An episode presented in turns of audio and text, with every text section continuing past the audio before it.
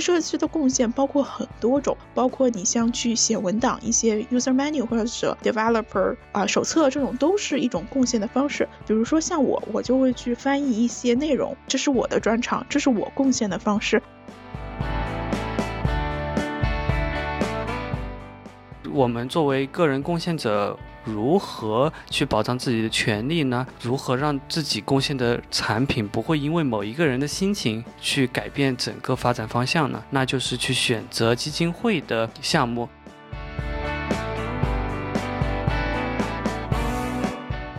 开源已经成为了我们整个信息技术开发领域的主战场，而且越来越多的像中国科学院，它也启动了像开源软件供应链。啊，基础设施建设等一系列活动，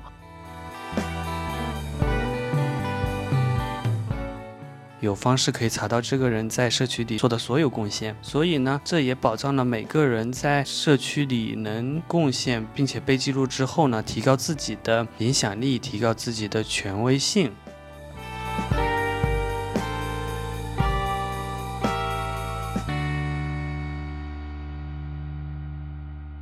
欢迎收听由 SpringEX 出品的 The Data Way，我是 Veronica 洛梅，我是 Fin 关注技术，关注开源，讲开源的故事，透视中国开源力量的未来。我和 Fin 决定尝试制作一个全新的系列，为大家讲述开源的故事，走进开源的世界。Fan 为什么会想要开始做一个全新的系列，为大家讲述开源的故事呢？我们已经做了五期的 The Data Way 嘛。然后我发现开源故事是非常诱人的，就是慢慢接触开源以来，我们发现开源远远不是我们以前认为的开放源代码，甚至是免费使用软件，而它其中有很多像社区呀，像一些理念呐，甚至是一些哲学，我觉得它是非常诱人的。但是国内可能还是有很多人并不了解开源。所以我觉得，在我们不断的了解这么有意思的、这么有深度的开源这样子的一个领域，我相信有很多人也也想去逐步了解。所以我想，我们两个可以通过一步步探索，然后一步步总结。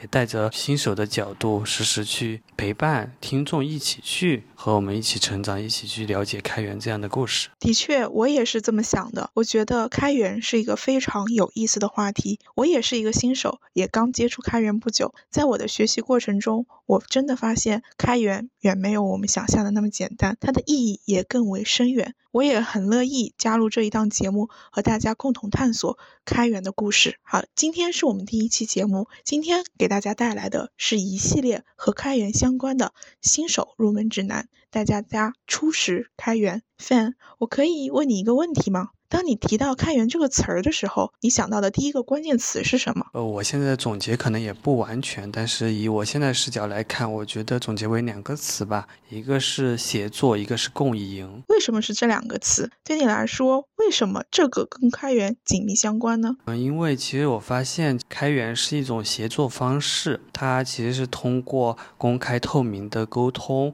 然后将所有都可以进行回顾查询的一种协作方式。它是一种可以跨时区，甚至是我无需知道对面是谁，我们可以无比的相信对方来进行完成同样一件事情。所以我第一个关键词是协作，第二个是共赢。我发现，呃，我仔细思考了一下开源为什么能存在。比如说，为什么公司会愿意做开源？它肯定是收到了一定的嗯成效，甚至获得了一些什么东西。那为什么普通的程序员或者普通的参与者，他以个人的身份花可能是工作外的时间去给呃社区或者给这个项目去贡献自己的时间？那一定他也有足够大的收获。最后可能还有开源这周边有非常多的组织存在，为什么大家可以去建立组织，然后完善规则，让大家在社区里面可以不断的成长？我觉得其实，在各方各面，大家都是有收获，甚至是有非常快速的成长。所以我想用“共赢”这个词来概括我所说的这些。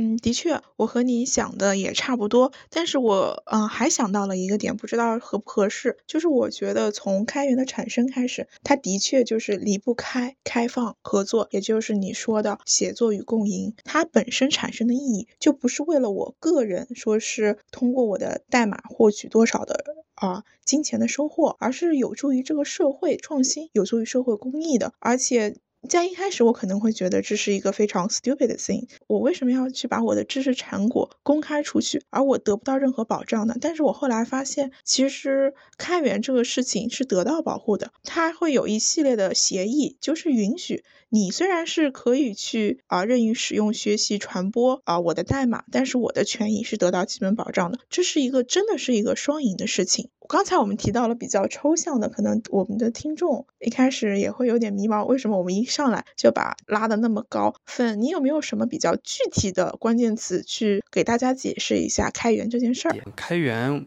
最离不开的就是社区，社区最离不开的就是每一个人，每一个人他其实是有个身份叫做 contributor，就贡献者。呃，每个人的贡献呢，他又会基于每个 P 二。Pull request 来呃记录你的贡献，嗯，PR 呢，它其中有一个逻辑，就是会有使用方和解决问题的人。提出问题的人，他会通过 issue 来提出不同的需求或问题，啊，解决问题的人就通过 PR 来解决之后，也会有呃相关的留存自己的贡献记录，所以每一个 contributor 在社区做的贡献呢，都是可被全网公开查询，有方式可以查到这个人在社区里做的所有贡献，所以呢，这也保障了每个。人在社区里能贡献并且被记录之后呢，提高自己的影响力，提高自己的权威性。社区的每一个人可以，嗯，在中间得到一些在公司里得不到的一种权威性。当然，除开个人，公司为什么也会想要做到开源呢？其实是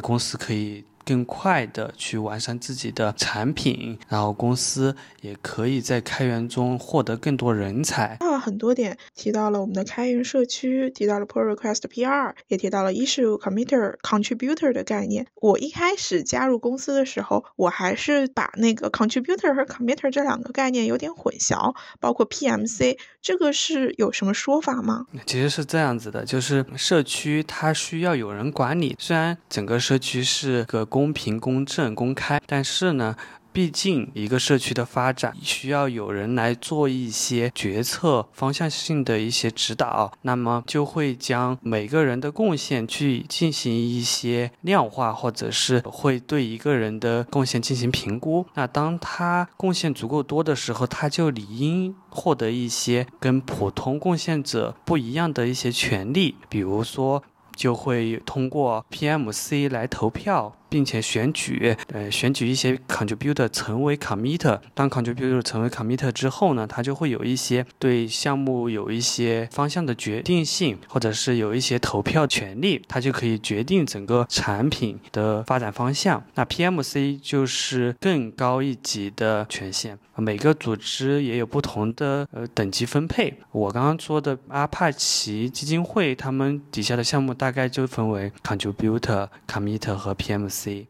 呃，你奉献的越多，那你就有更多的呃权利去决定产品的发展方向，大概是这么个逻辑。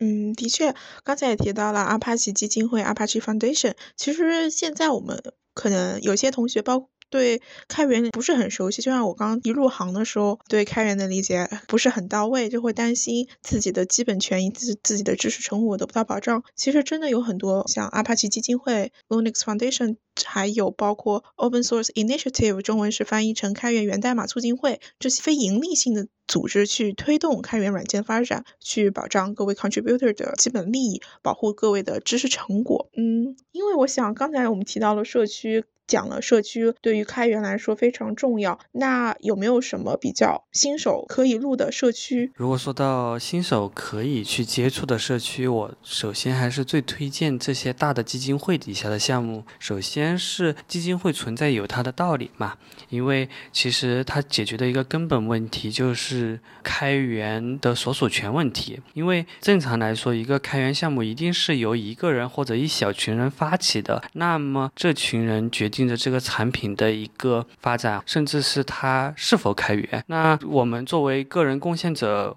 如何去保障自己的权利呢？如何让自己贡献的产品不会因为某一个人的心情去改变整个发展方向呢？那就是去选择基金会的项目，因为基金会往往也是通过一些方式，从孵化器到毕业到顶级项目这样子的一个流程。那如果一个人将他的这个开源项目贡献给基金会以后，就这个项目再也不是一个属于呃一个人可以掌控的状态，而是由基金会代托管，然后基金会去赋予呃社区更多人去共同推动产品的发展。这样子就可以保证一个产品的中立性，你的贡献不会出现给某一个人或者某一个公司去贡献你的时间或者代码。分讲了很多，其实我觉得分大概主要的意思就是做开源这件事情，大家是有保障的，不用担心自己的劳动成果可能会被窃取，可能会被白嫖。一切我们所做的，比如说像基金会，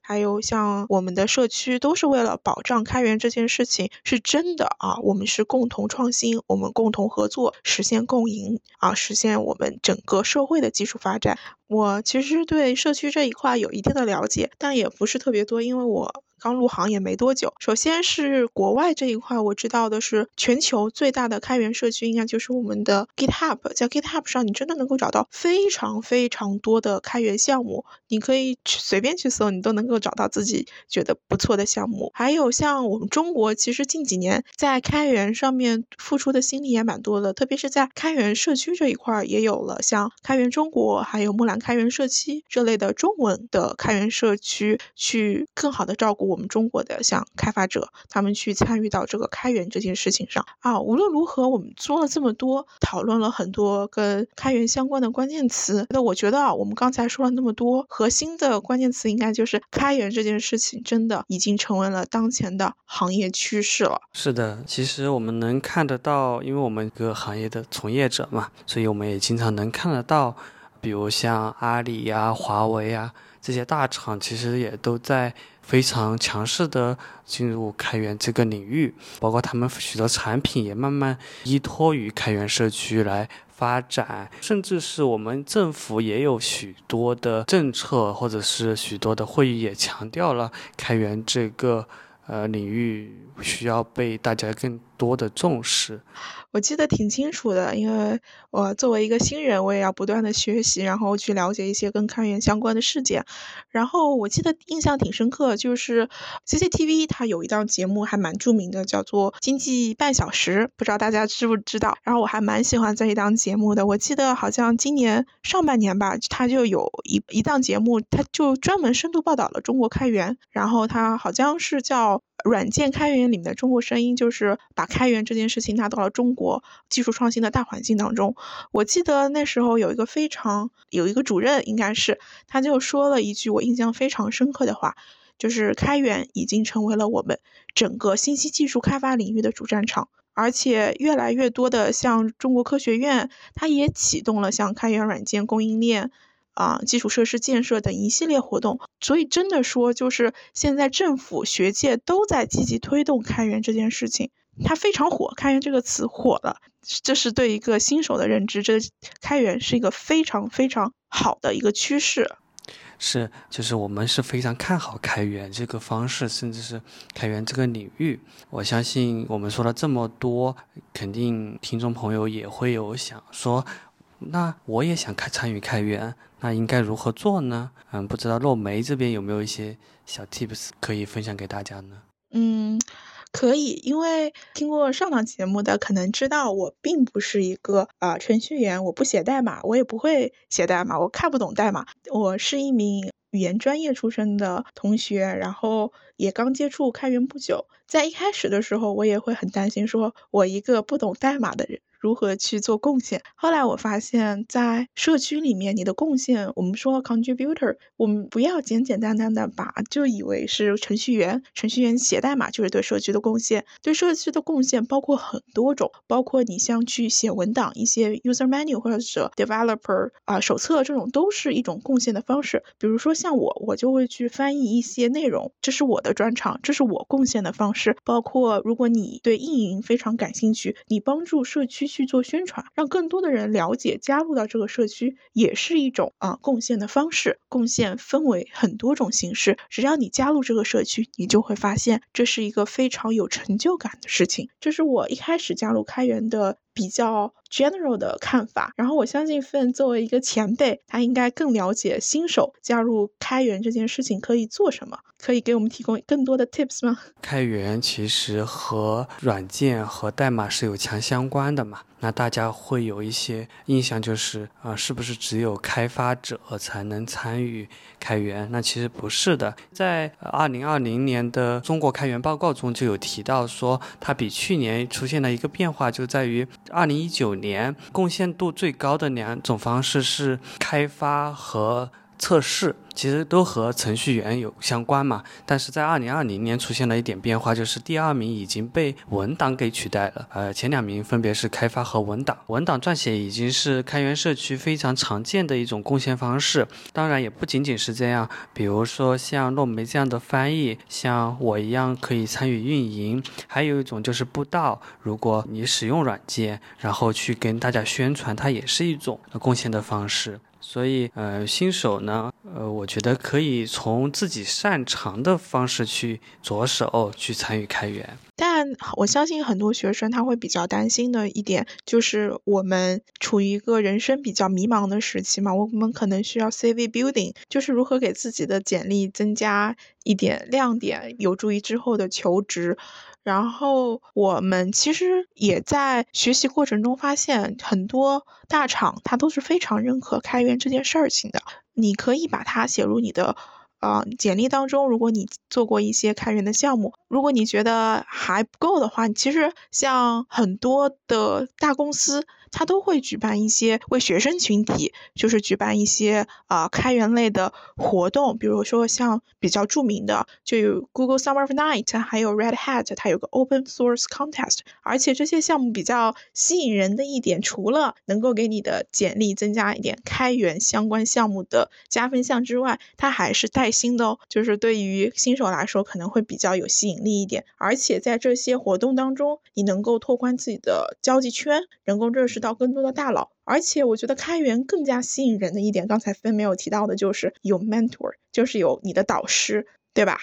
对的，呃，开源对新手有一个特别好处，就是特别包容，大家并不会因为你的非常简单的贡献而去呃评判你，去去小看你。大部分的呃贡献者都是从一个比较简单的贡献开始，然后逐渐会有人帮助你，然后帮助你成为这个社区里面活跃的贡献者，所以大家也不用特别担心。其实我觉得我们应该清楚的意识到一件事情，就是 open source 它是一个新的概念，在中国，在我旧的认知里面，我们中国可能会比较习惯 competitor 的概念，就是所有人来说都是我们的竞争者，包括我们在啊实习求职的时候，我们都要成为 number one。但在社区里面，我们并不是一个竞争的环境，而是一个共创的环境。就是你在里面是一个 contributor，你虽然是一个非常新的小白，你是没有什么过多的经验，但是你可以在 mentor 的。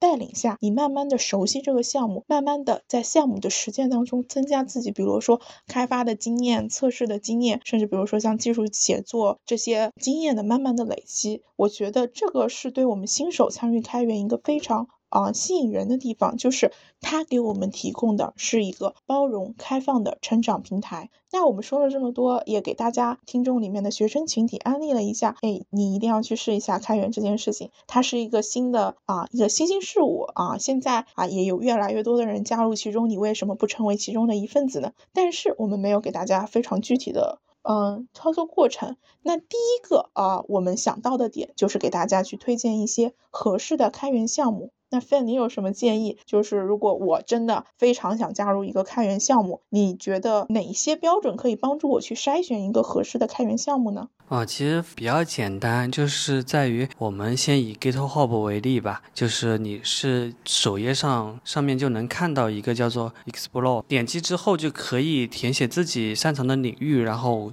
就是会推荐一些适合你的项目。然后呢，进入项目之后呢，你是可以去直接在 Issue 里面找到一个叫做 Good First Issue。中文理解来说，它就是一个新手任务的意思。它会呃将一些比较简单、比较适合入门的 issue 或者叫做任务，给它打上这样的标签，方便新手更好的找到自己。融入呃社区的一种方式，所以我认为大家可以首先去尝试一下，去看看自己感兴趣的项目里的 Good First issue 是否可以自己去尝试解决，然后就可以慢慢的融入到这样的一个社区里面去。感谢分的建议，然后我在这边也想给大家补充一个点，是我本身没有编程经验，但会我会去采访一些像海外的一些 contributor，他们对于开源的看法，我简述一下，就是他们如何去选择自己第一个开源项目。他们提到的标准有包括我喜欢的编程语言，像 Java，很多人很多开发人员都很喜欢 Java，他们可能会偏向选择用 Java 编程的语言，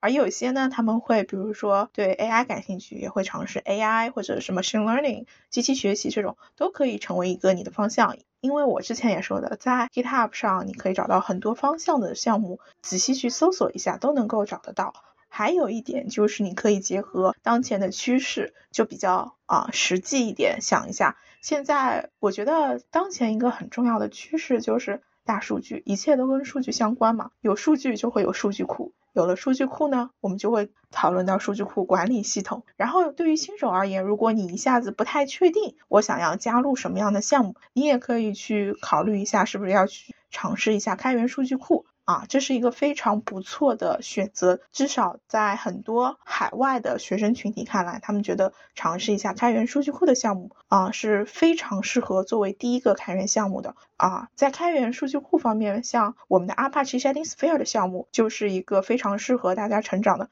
第一，它的活跃度够好，然后它里面有很多的 contributor、committer，然后大家都非常活跃，大家加入这个社区之后能够得到很多的指导。这是一个非常好的方面，这边也是一个广告。如果大家有兴趣的话，可以到 GitHub 上搜索我们的 Apache Sharding Sphere 的项目去了解一下，然后看要不要加入其中啊，成为你的第一个开源项目。嗯，对，说到这个，其实因为 Shading Sphere 还有一个很好的好处就是由国人主导嘛，啊，也就是说我们的大部分的开发者还是在中国，所以我们会针对中国的一些开发者做更多的活动，所以大家也可以通过。我们举办的线下或者线上的活动，来逐步的加入社区，了解社区，这也是一种非常好的方式。嗯，是的，因为现在我们也说了，中国开源是一个趋势，越来越多的中国开发者加入到开源这件事情上，但是呢。也是需要更多，比如说像学生群体的支持，才能够走得更远，走得呃更好。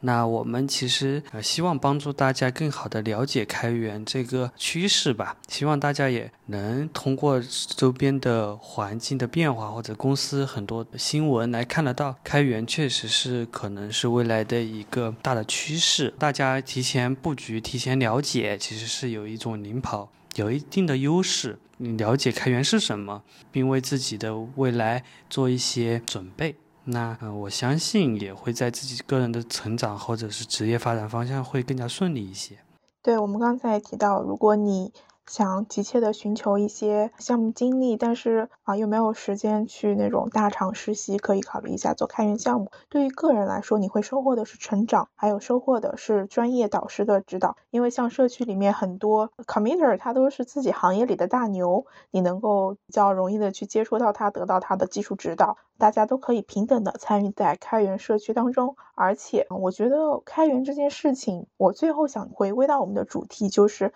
为什么我们说想要讲好开源故事，让大家了解到啊什么是开源，开源它究竟。对于我们来说是什么意义？我觉得真的非常重要的一点就是大家要意识到，我们现在中国开源急需大家的力量，只有大家都参与其中，才能促进我们中国技术的传播，让更多海内外的声音了解到我们中国技术的发展。这是讲好我们中国技术故事，这里有点 主旋律了。但是无论如何，你参与其中。你贡献自己的智慧力量，就是在促进整个社会的技术创新与进步。这是我们一直秉持的概念。感谢大家的收听，我们接下来也会继续跟进开源的故事。第一期节目可能比较啊小白一点，接下来的节目当中，我们将继续深耕开源的故事。对，然后我们也将会带来更多我们成长中了解到的重要的信息，帮助大家更好的加入开源，去了解开源，嗯，甚至是。